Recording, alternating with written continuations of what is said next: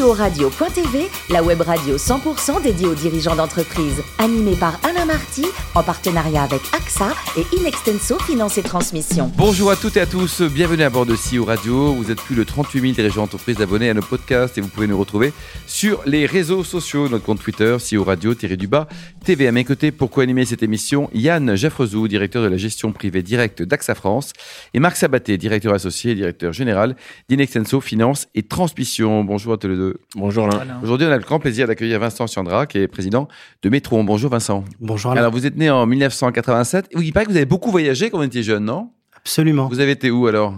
En Malaisie et en Colombie. Et en Colombie, quoi. Et Vous parlez, vous parlez de là où j'ai vécu. Exactement, vous avez vécu là-bas. quoi. D'ailleurs, on m'a dit que vous avez monté une entreprise, une des toutes premières boîtes en Colombie, non? C'était quoi? Est-ce que c'est à voir? Il y a prescription, Vincent, maintenant Il y a prescription, effectivement. C'était quand j'avais 18 ans, effectivement, monter une boîte d'événementiel.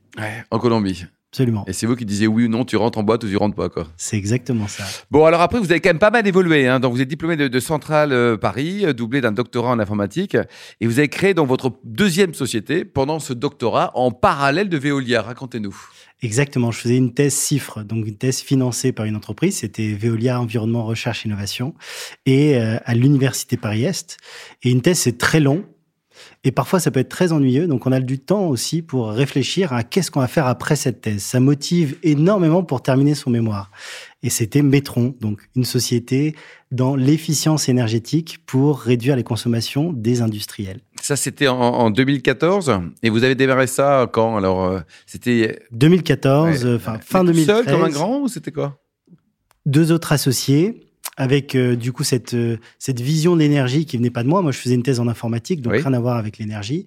Et euh, du coup aussi une troisième personne qui nous a rejoint très vite, qui lui avait énormément d'expérience dans l'industrie et dans l'efficience énergétique, qui était l'ancien vice-président innovation du groupe Everson, qui a trouvé que les deux petits jeunes avaient une idée sympathique, mais manquait un petit peu de vision. Donc, il nous a apporté un peu plus de hauteur. Ça nous a permis de pas penser à un projet étudiant, je dirais, mais plus à une entreprise avec une vision forte sur la décarbonation de cette industrie. Et votre premier client, il faut jamais oublier son premier client. Quelle était cette boîte? Le chocolat. Le chocolat? Les chocolatiers, c'est moi. Ah oui, oui, à Ils sont toujours clients de Perpignan encore. Terre catalane. où on gère encore euh, toutes les usines en France, avec euh, cette vision d'un d'un directeur d'usine et puis d'un responsable de, de la maintenance qui était de réduire les consommations énergétiques grâce à la data. Il faut se replonger 2014. Oui. Euh, la data dans l'industrie, c'était quelque chose de naissant. Alors, optimiser la consommation grâce à ça, c'était quasi révolutionnaire. Donc, il, il fallait être quelqu'un qui soit, comme on dit en bon français, un early adopter Hmm. pour être capable de prendre ce risque. Et il nous a même payé pour ça. C'est-à-dire qu'il a acheté la solution qui n'existait pas, mais il a eu vraiment confiance dans cette vision.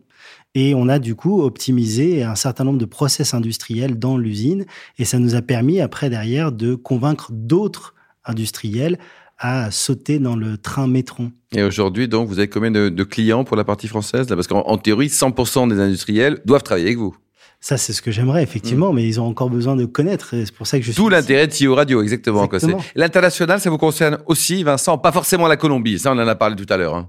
70% de notre chiffre d'affaires est fait à l'international. On travaille dans plus de 35 pays. On a 11 filiales à travers le monde. En Europe, en Italie, mais aussi dans toute l'Amérique latine, à travers le Mexique, la Colombie et le Brésil.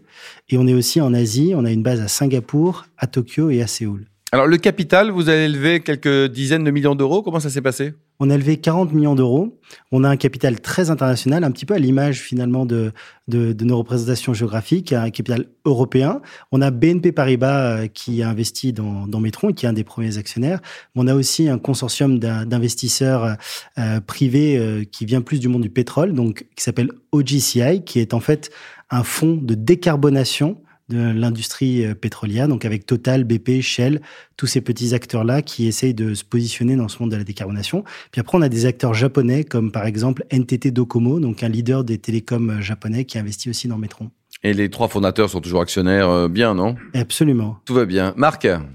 Oui, une première question sur la, la, la, la décarbonation. Vous venez de le dire, ça passe par l'analyse de la data. Je pense que l'Internet des objets, de l'IoT, doit faciliter beaucoup les analyses que vous faites euh, pour capter la data dans les entreprises.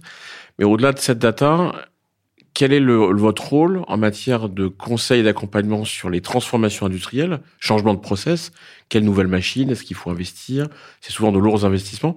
Est-ce que vous conseillez aussi les entreprises dans le financement de ces investissements? Vous avez trois heures, Vincent.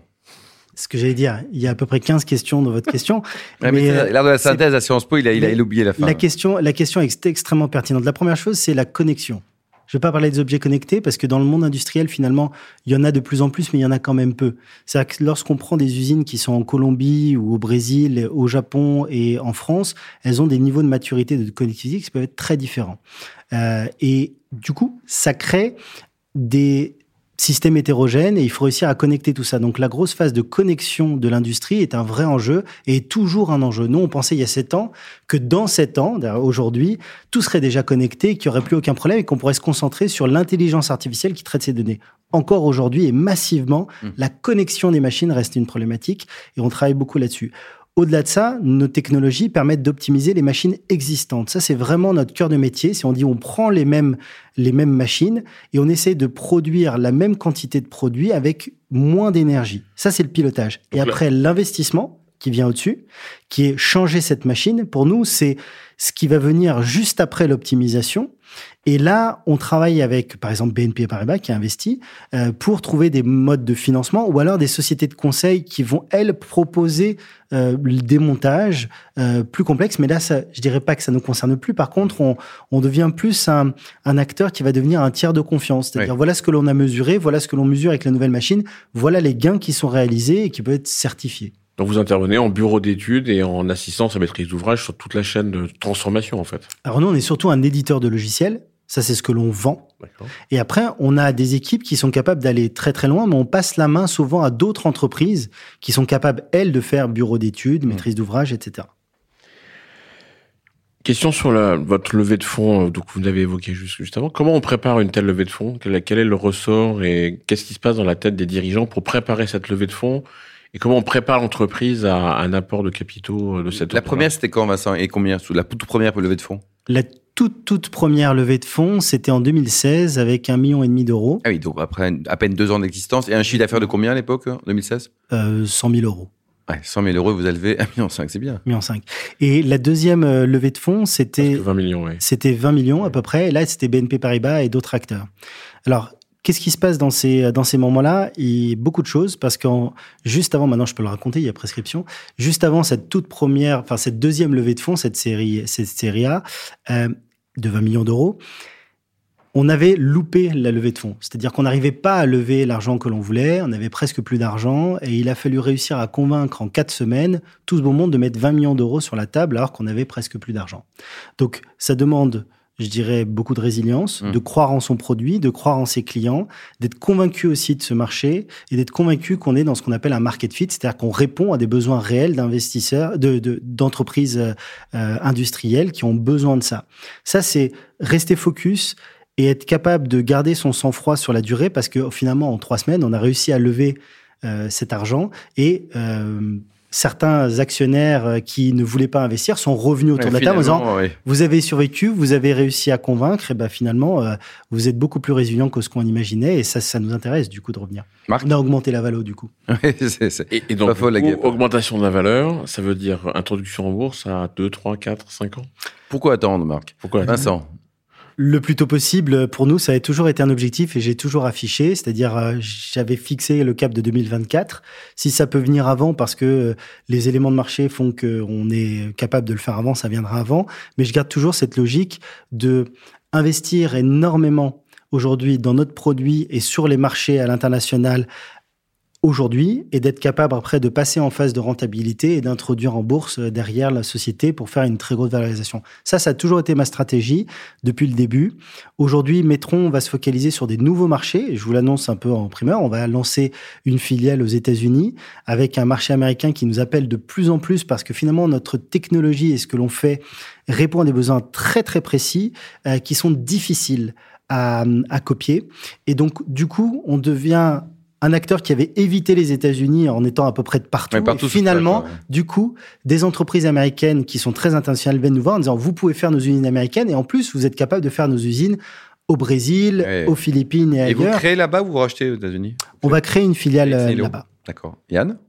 Oui, la crise sanitaire a changé le mode de consommation d'électricité des entreprises. Est-ce que vous avez été beaucoup sollicité à cette occasion? Et quelles sont les transformations que vous avez pu constater avec le, le développement de la digitalisation?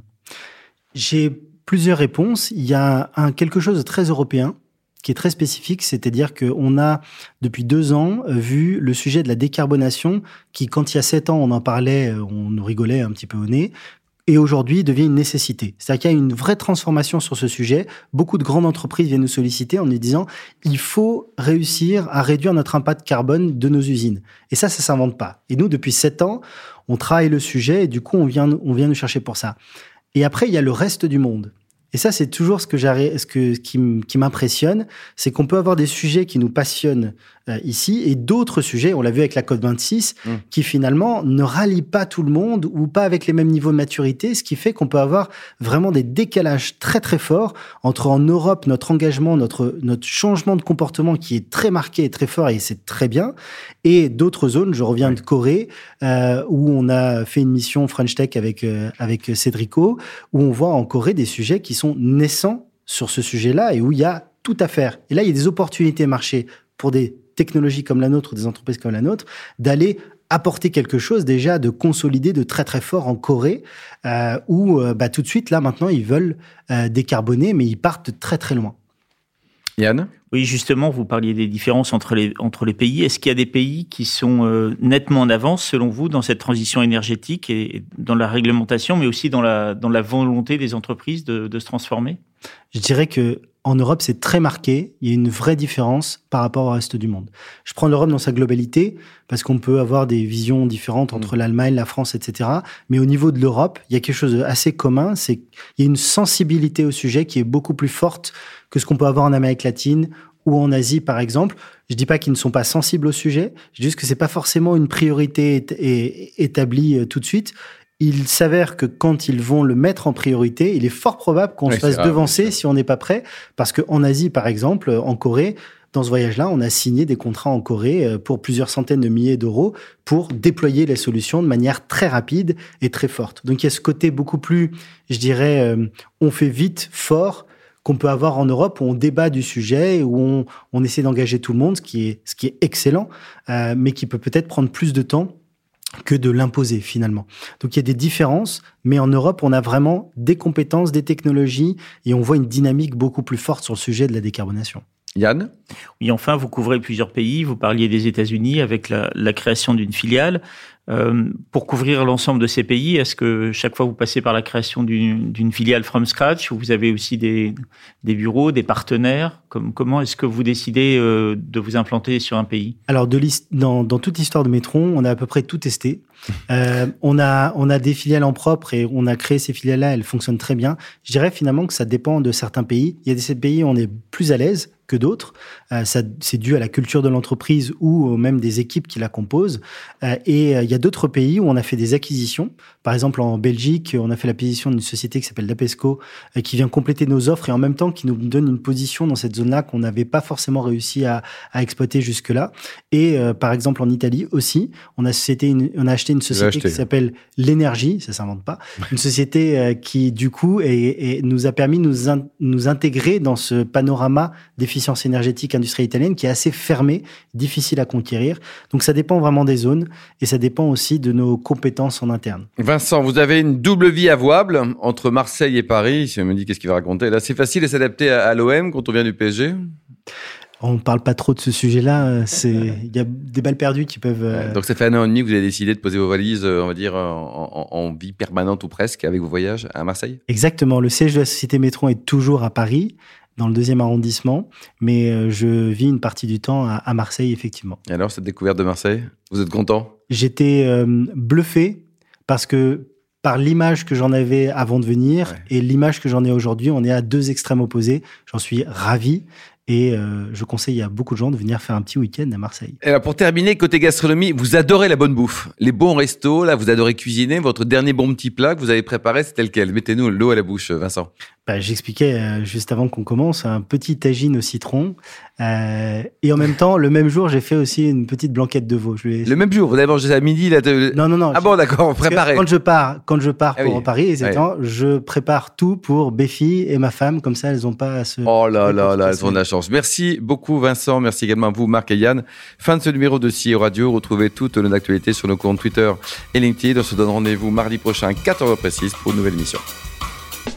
L'invité de la semaine de CEO Radio.tv, une production B2B Radio.tv en partenariat avec AXA et Inextenso Finance et Transmission.